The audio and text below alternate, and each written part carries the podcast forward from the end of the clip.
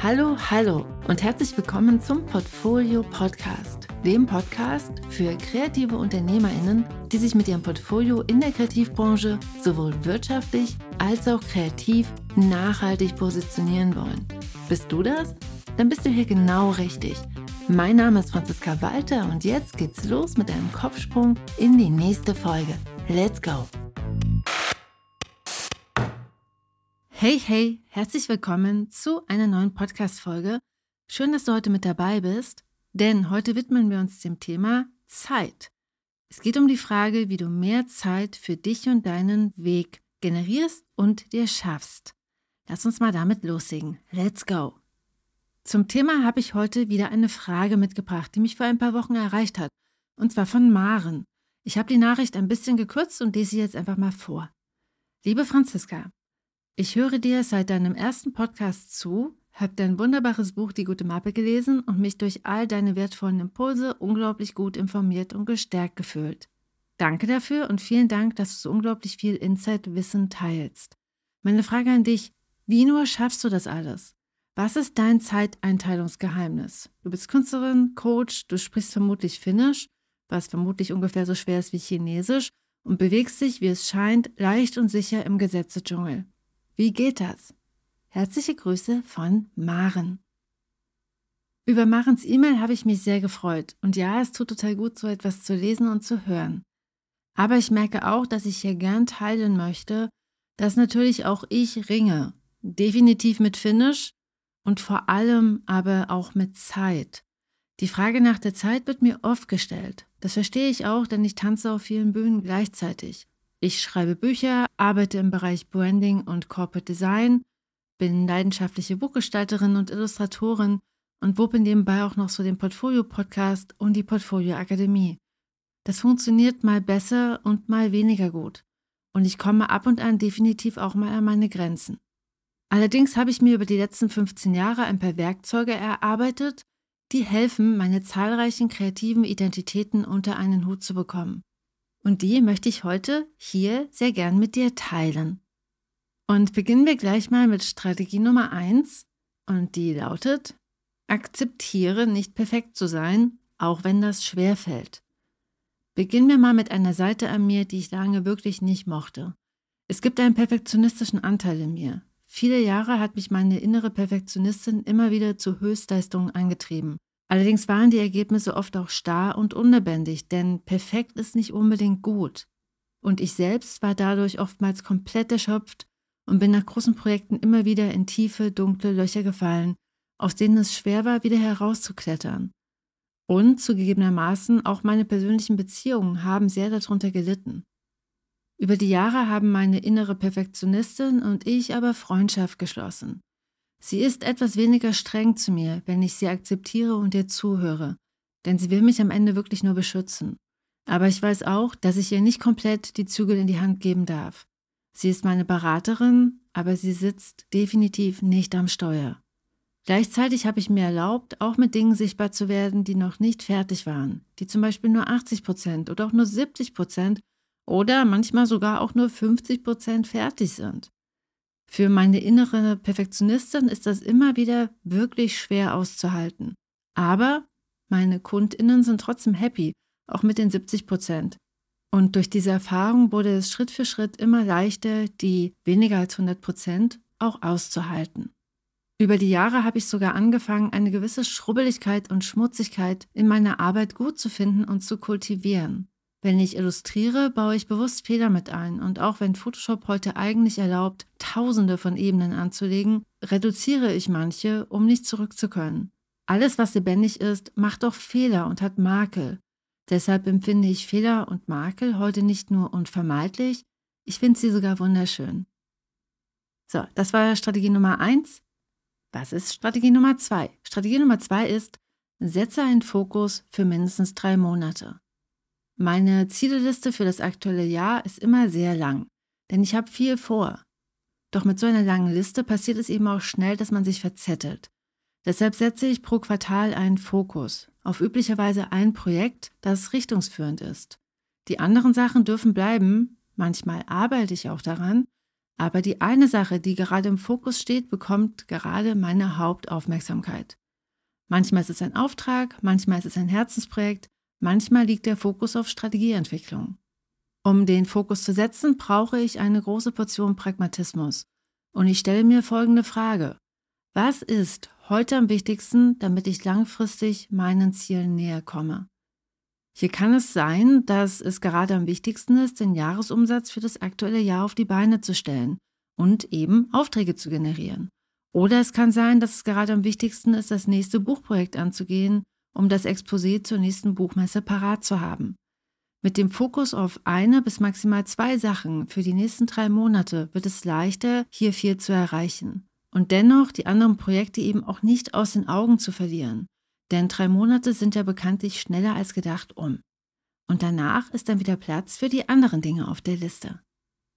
Ich habe für mich allerdings auch festgestellt, dass es für mein Herz wichtig ist, neben diesen ganz pragmatischen Fokusentscheidungen ein bis zwei Dingen trotzdem täglich Raum zu geben, auch wenn diese gerade eben nicht im Fokus stehen. Und hier greift Strategie Nummer drei. Dein Herz braucht Platz. Denn diese Dinge, die täglich Raum einfordern, das sind üblicherweise Dinge, die mein Herz zum Leuchten bringen und die ich für mich mache. Vorletzte Woche ist ja zum Beispiel die Portfolio Akademie 22 losgegangen. An diesem Launch habe ich seit Jahresanfang gearbeitet. Marketing ist ja oftmals unsichtbar, man sieht von außen nur einen Bruchteil von dem, was hintenrum eigentlich alles passiert. Nachdem der Launch dann erfolgreich zu Ende gegangen ist, habe ich trotz des erfolgreichen Starts der Portfolio Akademie 22 eine Frustration gespürt. Ich bin dann erstmal in den Wald gegangen, habe mich auf einen Stein gesetzt und mir erlaubt, die Frustration zu spüren und sie sein zu lassen. Und als ich dann ehrlich in mich hineingehört habe, trat auf einmal eine Stimme ins Licht und sagte, hey, du hast mir doch versprochen, dass wir sechs Monate richtig viel arbeiten müssen und dass während dieser sechs Monate für viele andere Sachen keine Zeit sein wird. Und jetzt ist der Launch um und jetzt sieht es so aus, als ob immer noch keine Zeit für mich ist. Das, was ich da meldete, war mein Herz. Und das, worüber es sprach, war die Graphic Novel, an der ich schon seit vielen Jahren immer wieder parallel als Herzensprojekt arbeite. Mir ist auf einmal klar geworden, wie wichtig es für mich und mein Herz ist, diesem Projekt ab jetzt wieder mehr Fokus einzuräumen. Mit meinen früheren Buchprojekten habe ich gute Erfahrungen gemacht mit Routinen. Jeden Tag fünf Minuten. Meistens arbeite ich dann trotzdem länger als fünf Minuten an dem Herzensprojekt, aber fünf Minuten sind niedrigschwellig genug, um es auch im größten Arbeitsstress einbauen zu können. Fünf Minuten klingt im ersten Moment wahrscheinlich fürchterlich ineffektiv, aber meistens wird es dann eben doch mehr als fünf Minuten und über die Konsistenz entsteht dann eben über die Zeit doch etwas. Und wenn man das lange genug macht, entsteht auch ein Buch. Das heißt, Strategie Nummer drei ist, dein Herz braucht Platz. Wie kannst du dir diesen Platz schaffen? Und dann geht es gleich weiter mit Strategie Nummer vier. Finde heraus, was du brauchst. Ein für dich gutes Zeitmanagement kann erst entstehen, wenn du weißt, was du brauchst. Erst so kannst du dir eine Umgebung schaffen, die dich unterstützt, effektiv zu arbeiten. Ich zum Beispiel brauche absolute Ruhe und ich muss zum Arbeiten alleine sein. Ein Büro mit mehreren anderen Personen funktioniert für mich einfach nicht. Es kostet mich zu viel Energie. Bei anderen Menschen ist das anders. Ich kann nur akzeptieren, wie ich bin und gut für mich und für meine Bedürfnisse sorgen und ich brauche Ruhe und ein Büro für mich ganz alleine. Über die Jahre habe ich das herausgefunden. Und ich habe auch andere Sachen herausgefunden, die für mein Wohlbefinden wichtig sind, wie zum Beispiel täglich spazieren gehen, täglich Sport machen und täglich meditieren. Auch hier nutze ich meine 5-Minuten-Routinen. Ich beginne jeden Tag mit 5 Minuten Ballett oder Pilates und ende mit 5 Minuten Yoga bzw. mit drei Sonnengrüßen. Wann immer möglich, gehe ich in den Wald und lasse mir vom Wind den Alltagsstress aus dem Kopf pusten. Und gerade wenn ich Stress habe, helfen 10 Minuten Meditation täglich, um nicht die Balance zu verlieren. Deshalb die Frage an dich, was brauchst du? Und dann geht es schon weiter mit Strategie Nummer 5. Investiere in deine Zeit und in dein Business. Zeit ist wertvoll. Meine Zeit kostet meine Kundinnen 100 Euro die Stunde.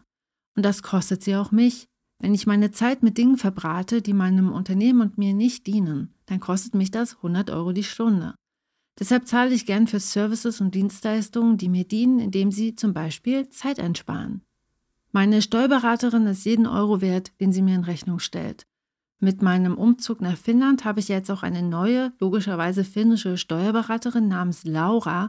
Und im Vergleich zu meinen vorherigen PartnerInnen merke ich jetzt noch einmal mehr, wie viel Zeit und Energie auf einmal frei wird, wenn ich mich auf meine Steuerberaterin hundertprozentig verlassen kann.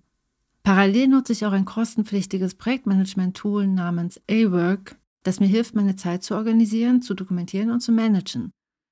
Wenn ich mich für ein neues Tool entscheiden muss, plane ich mein eigenes Wachstum mit ein. Erlaubt mir die Plattform oder das Tool, meine Pläne und Ziele umzusetzen? Das frage ich mich dann.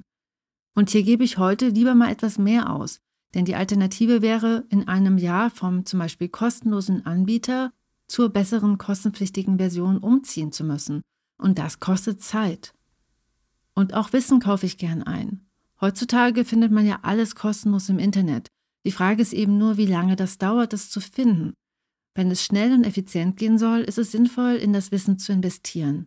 Durch Online-Kurse und Online-Programme ist es heute so einfach geworden wie noch nie, unabhängig vom Ort Zugang zu Wissen zu erhalten und sich fortzubilden. Klar, das muss man sich auch erstmal leisten können. Trotzdem glaube ich, dass das auch keine Einbahnstraße ist. Ich selbst möchte ja gut bezahlt werden. Und deshalb bezahle ich zum Beispiel auch meine GeschäftspartnerInnen gut und ich gebe gern Geld für Dienstleistungen und Tools aus, die mein Business effektiver und besser machen. Und das spart Zeit, die ich für mich und mein eigenes Wachstum zur Verfügung habe. Und ich schicke die Botschaft in die Welt, dass ich eine gute und angemessene Bezahlung für das Normalste der Welt halte. Sowohl für meine GeschäftspartnerInnen als auch für mich. Und apropos Zeit sparen. Wenn du gerade dabei bist, dein Portfolio zu überarbeiten, dann habe ich eine freie Ressource für dich heute, die dir helfen wird, genau das zu tun, Zeit zu sparen. Die Portfolio-Checkliste. Hier lernst du die sechs typischsten Fehler in Portfolios kennen und bekommst Strategien an die Hand, wie du sie vermeidest. Die PDF-Checkliste kannst du dir über den Link www.diegutemappe.de slash portfolio-checkliste zuschicken lassen.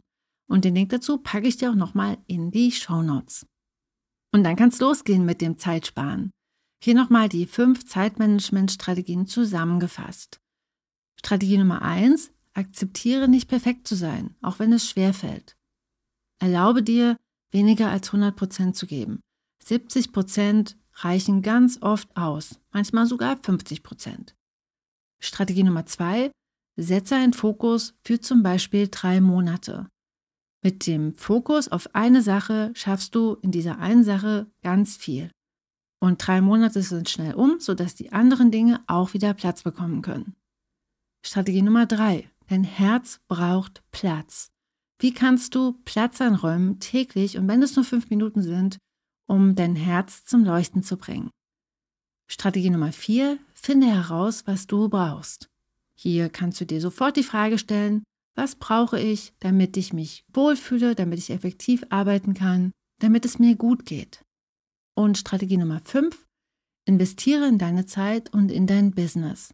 Das ist keine Einbahnstraße. Ich glaube ganz fest daran, wenn man Geld für andere gerne ausgibt, kommt das Geld auch irgendwann zu einem zurück.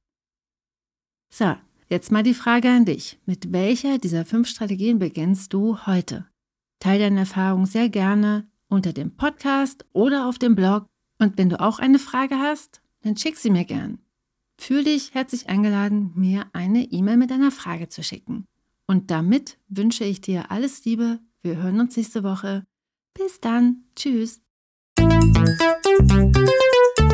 Ach und PS, wenn du eine Person kennst, die sich auch für Portfolio-Themen, Positionierung und Akquise in der Kreativwirtschaft interessiert, dann schicke doch einfach mal diese Podcast-Folge. Damit unterstützt du deine Herzensmenschen und KollegInnen und auch mich. Ich danke dir ganz herzlich dafür. Sharing is caring und auch ein ganz großes Dankeschön an all die, die den Podcast schon weiterempfohlen, bewertet und zahlreich geteilt haben. Ihr seid wirklich toll. Bis dann!